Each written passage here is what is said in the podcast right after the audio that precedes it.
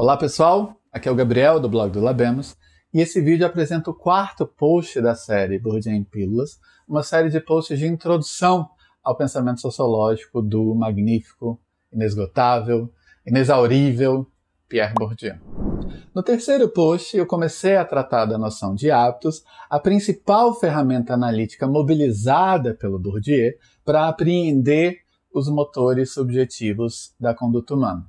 A gente viu que o hábitos é um conjunto de disposições de conduta adquiridas pelo agente individual a partir da sua experiência em determinadas condições sociohistóricas de existência. Por exemplo, a socialização no ambiente de uma família posicionada em certa classe no espaço social. Ou ainda, em outro registro de pesquisa, a socialização de uma jovem pesquisadora em um instituto de investigações científicas dotado de um certo volume de capital simbólico no campo científico como um todo, e assim por diante. O que é crucial enfatizar é que essas condições sociais de existência em que o agente se encontra imerso são interiorizadas na sua subjetividade, na forma de disposições mais ou menos duráveis de conduta, de modo de agir, pensar e sentir adaptados a essas condições sociais que os formaram. Ao mesmo tempo, o hábitos não é somente socialmente gerado, ele não é somente a marca do social no indivíduo, o hábitos também é o que impulsiona e habilita o indivíduo a deixar sua marca no social. Quando os indivíduos mobilizam as disposições do seu hábitos para intervir no mundo social, eles contribuem para os processos pelos quais as estruturas sociais se reproduzem ou se transformam. Nesse sentido, o hábitos é socialmente gerado e socialmente gerador, socialmente estruturado e socialmente estruturante, e assim por diante. Em boa parte da sua obra, Bourdieu caracterizou as disposições do hábitos como duráveis e transponíveis. A durabilidade diz respeito ao fato de que as disposições adquiridas nas primeiras etapas da socialização formam uma espécie de filtro seletivo que condiciona as experiências socializadoras posteriores. Nesse sentido, as propensões de pensamento, sentimento e ação que o indivíduo adquire a partir da socialização familiar vão condicionar as suas respostas ao sistema escolar, as suas respostas posteriores às mensagens da indústria cultural, ao ensino superior, ao mercado de trabalho e assim por diante.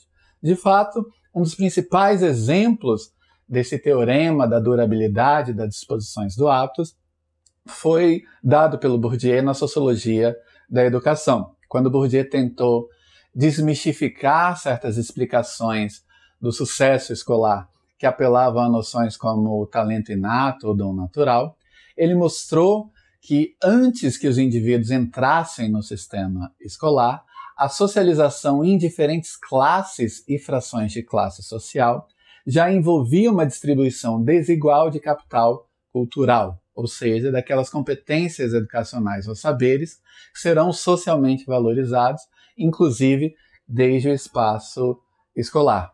Essa distribuição desigual do capital cultural não ocorria necessariamente a partir de um projeto deliberado. Ah, muitas vezes a exposição da criança a determinados conhecimentos socialmente valorizados se dá de maneira espontânea. Uma criança tem acesso a uma vasta biblioteca em casa e a reproduções de quadros impressionistas na parede, enquanto outra tem um parco acesso a, a livros ou outros a produtos associados à chamada cultura legítima. Uma criança pode uh, ter um contato com uh, pais mais disponíveis e que se dirigem a ela com vocabulário mais diversificado do que uma outra criança cujos, cujos pais têm de trabalhar em dois empregos para poder sustentá-la e assim por diante. Uh, o que é fundamental levar em consideração é que esse capital cultural previamente, previamente herdado no espaço familiar acaba condicionando as respostas das crianças à mensagem escolar. E aquilo que professores muitas vezes explicam como diferenciais uh, inatos resulta, na verdade, da desigualdade de classe, do fato de que essa desigualdade distribui desigualmente capital cultural, inclusive capital cultural incorporado, essas competências que se tornam disposições duráveis do agente individual. A Bourdieu Com o tempo, vai se mostrar um pouco mais aberta a possibilidade de uma reestruturação das exposições ao longo da vida. De certa maneira, essa visão oriunda da sua sociologia da educação foi denunciada não só como hiperdeterminista, mas também como pessimista em relação às oportunidades de autotransformação dos seres humanos. Por exemplo, a oportunidade de que um déficit educacional inicial na vida possa ser compensado através de um esforço em etapas posteriores de aprendizado, e existem vários exemplos empíricos de que isso é possível. Mas, de qualquer maneira, essa durabilidade foi, no fim das contas, sublinhada pelo Bourdieu como algo dependente de contextos sociais particulares. Então, é possível que indivíduos ah, lançados em condições sociais abruptamente distintas possam passar por reestruturações disposicionais mais radicais. Além de duráveis, o Bourdieu qualificou as disposições do Aptos como transponíveis ou transferíveis de uma esfera para outra de ação. O primeiro exemplo dessa transponibilidade aparece na sua análise da sociedade tradicional Kabila, na Argélia. Bourdieu mostrou ali que, graças ao raciocínio analógico, os membros da sociedade Kabila mobilizavam a oposição simbólica entre masculino e feminino nas mais diversas esferas de ação e experiência. Essa oposição simbólica entre o masculino e o feminino estruturava desde os rituais públicos de interação entre homens e mulheres no mercado, por exemplo, até a organização íntima dos objetos no espaço doméstico.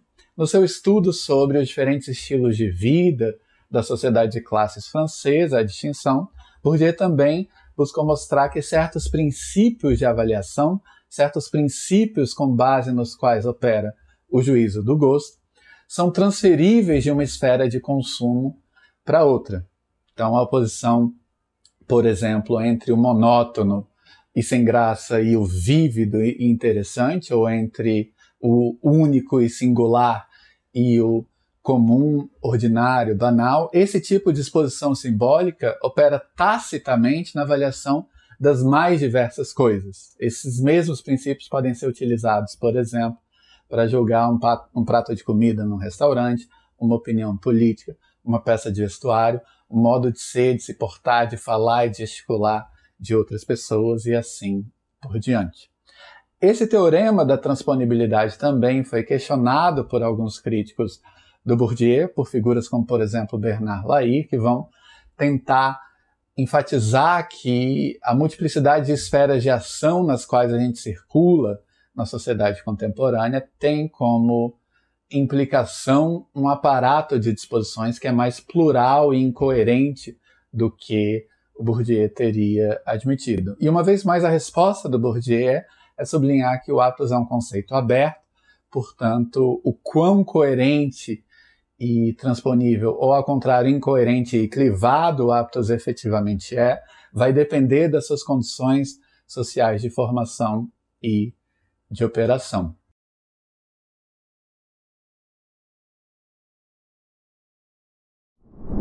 O terceiro e último tema central desse post é a ideia de cumplicidade ontológica. Conceito de cumplicidade ontológica se refere a cenários históricos nos quais o hábitos opera em condições de funcionamento homólogas ou idênticas àquelas que o formaram. Cumplicidade ontológica entre disposições subjetivas e condições objetivas deriva do fato de que o hábitos opera em circunstâncias ah, que são as mesmas, grosso modo, que o engendraram. Seria o caso de um indivíduo socializado em uma economia capitalista, por exemplo, que, quando adulto, continua a agir nas condições objetivas de uma economia capitalista. Ou ainda de um indivíduo socializado em uma economia rural tradicional, baseada na troca de presentes entre vizinhos, que quando adulto continua a operar nas condições objetivas desse tipo de economia. Esse é o caso clássico em que o hábitos como um produto das estruturas passa a reprodutor das estruturas quando mobilizado nas práticas dos indivíduos. E essa cumplicidade ontológica entre estruturas mentais e estruturas sociais, entre disposições subjetivas e condições objetivas, é não só central para a maneira como Bourdieu pensa a dialética entre estruturas e agentes, ela também é centralíssima para a teoria burgesiana do poder simbólico. Na sexta pílula a gente vai tratar dessa ideia de poder simbólico, mas cabe dizer aqui que ela se refere não tanto a uma forma específica de poder, mas a forma que todo poder assume quando vivenciado, percebido e reproduzido como legítimo. A teoria do poder simbólico é uma teoria geral dos mecanismos pelos quais a simetria de poder e relações de dominação vinham a ser percebidas e reproduzidas como legítimas, tanto por dominantes quanto por dominados.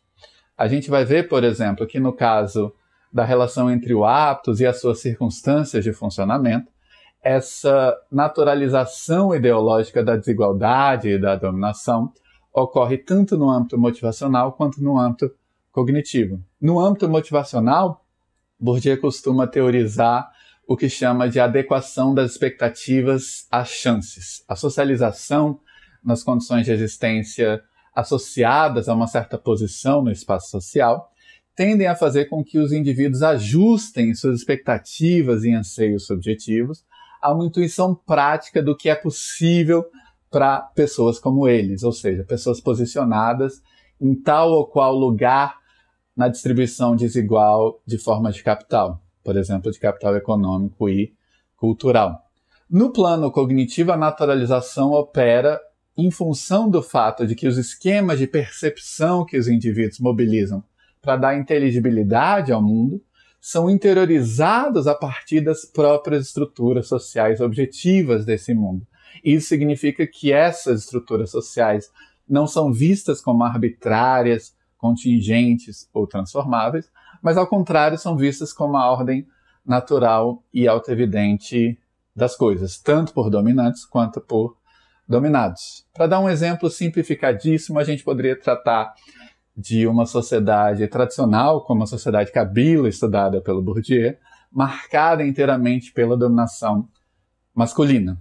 A assimetria objetiva de poder entre homens e mulheres tende a ser interiorizada nas subjetividades desses homens e mulheres na forma de princípios cognitivos de percepção do mundo, inclusive no âmbito cosmológico. O masculino associado, por exemplo, ao Sol, ao público, à luz, ao poder de fala e assim por diante, enquanto o feminino é associado à noite, ao doméstico, aos bastidores, daí ao silêncio e assim por diante. Isso significa que quando esses princípios são mobilizados para dar inteligibilidade ao mundo, as assimetrias de poder entre homens e mulheres, por exemplo, o monopólio da fala em espaços públicos dado a homens e não às mulheres, essa simetria não seria percebida como arbitrária, mas como ah, condizente com a ordem natural e autoevidente das coisas. Uma vez mais, esse é um exemplo muito simplificado, mas que dá uma ideia de como funcionam então esses mecanismos de naturalização da dominação e da desigualdade. De todo modo, nem todos os casos de relação entre disposições subjetivas e condições objetivas correspondem a esse modelo da cumplicidade ontológica. Em diversos momentos, Bourdieu trata também do que chama de efeito de esterese, ou estereses na palavra grega original, conceito que se refere a situações de quebra na cumplicidade ontológica entre hábitos e campo no sentido mais geral de um espaço estruturado em que o hábitos opera. Nessas circunstâncias, então, o hábitos funciona em condições objetivas que não correspondem àquelas que o engendraram. Né? E quando Bourdieu lida com o efeito de esterese, ele percebe uma variedade empírica de respostas dos agentes às suas condições esterésicas. Por exemplo, boa parte da sua sociologia econômica na Argélia se concentrou sobre ex-camponeses, indivíduos socializados em uma economia rural tradicional baseada na dádiva, foram abruptamente lançados nas condições de um capitalismo urbano, para o qual suas exposições econômicas não os prepararam. E muitas vezes esses camponeses camponesados, o Bourdieu se refere a indivíduos que saíram do campo, mas carregam interiorizado no corpo o hábitos camponês, esses camponeses camponesados se refugiaram no que o Bourdieu chamou de um tradicionalismo do desespero. Bourdieu tratou também de situações de hábitos clivado, indivíduos que já nos primórdios e nas primeiras etapas da socialização se viram divididos entre as lógicas de dois mundos sociais distintos e interiorizaram nas suas exposições de conduta essa divisão. Por vezes, Bourdieu até trata de uh, agentes que são capazes de circular com alguma fluência entre esses dois mundos sociais distintos, mas muitas vezes a teoria do hábito privado é também uma teoria da sociogênese do sofrimento psíquico, no sentido de que esses agentes individuais não se sentem pertencendo plenamente a nenhum dos mundos nos quais operam. E no seu esboço de autoanálise, Bourdieu dá a entender que ele próprio possuía um hábito escrivado, em função do qual ele não poderia voltar a viver feliz no meio socio-regional camponês de onde veio, mas também não pode se satisfazer no mundo intelectual que lhe deu todas as glórias, né? glórias que muitas vezes o Bourdieu recebia com um sentimento intenso de culpa.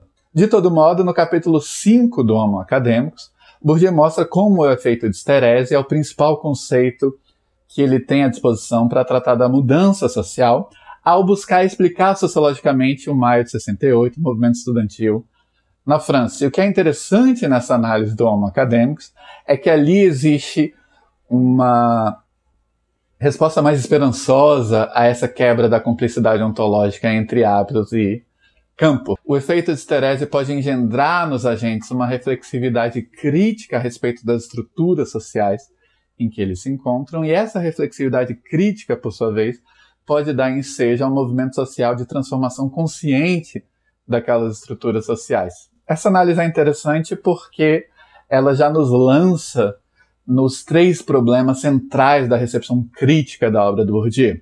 Aqueles relativos à reprodução e mudança, Bourdieu ofereceria uma teoria da reprodução mais que da mudança. Bourdieu ofereceria uma teoria da dominação e da cumplicidade do dominado com a própria dominação mais do que uma teoria da resistência. E, por fim, Bourdieu ofereceria uma teoria das disposições infraconscientes do hábitos mais do que uma teoria da reflexividade dos agentes leigos, dos não sociólogos. Essas três críticas têm a sua razão de ser, embora frequentemente sejam feitas de modo excessivamente simplificado e pouco nuançado, mas de qualquer maneira, um dos obstáculos a uma reflexão sobre esses três eixos críticos da obra do Bourdieu é a divisão na recepção da sua obra entre burdiofobia e burdiolatria. Há, de um lado, autores que descartam apressadamente e simplificadamente o Bourdieu como determinista, ou pessimista, ou reprodutivista, blá blá blá.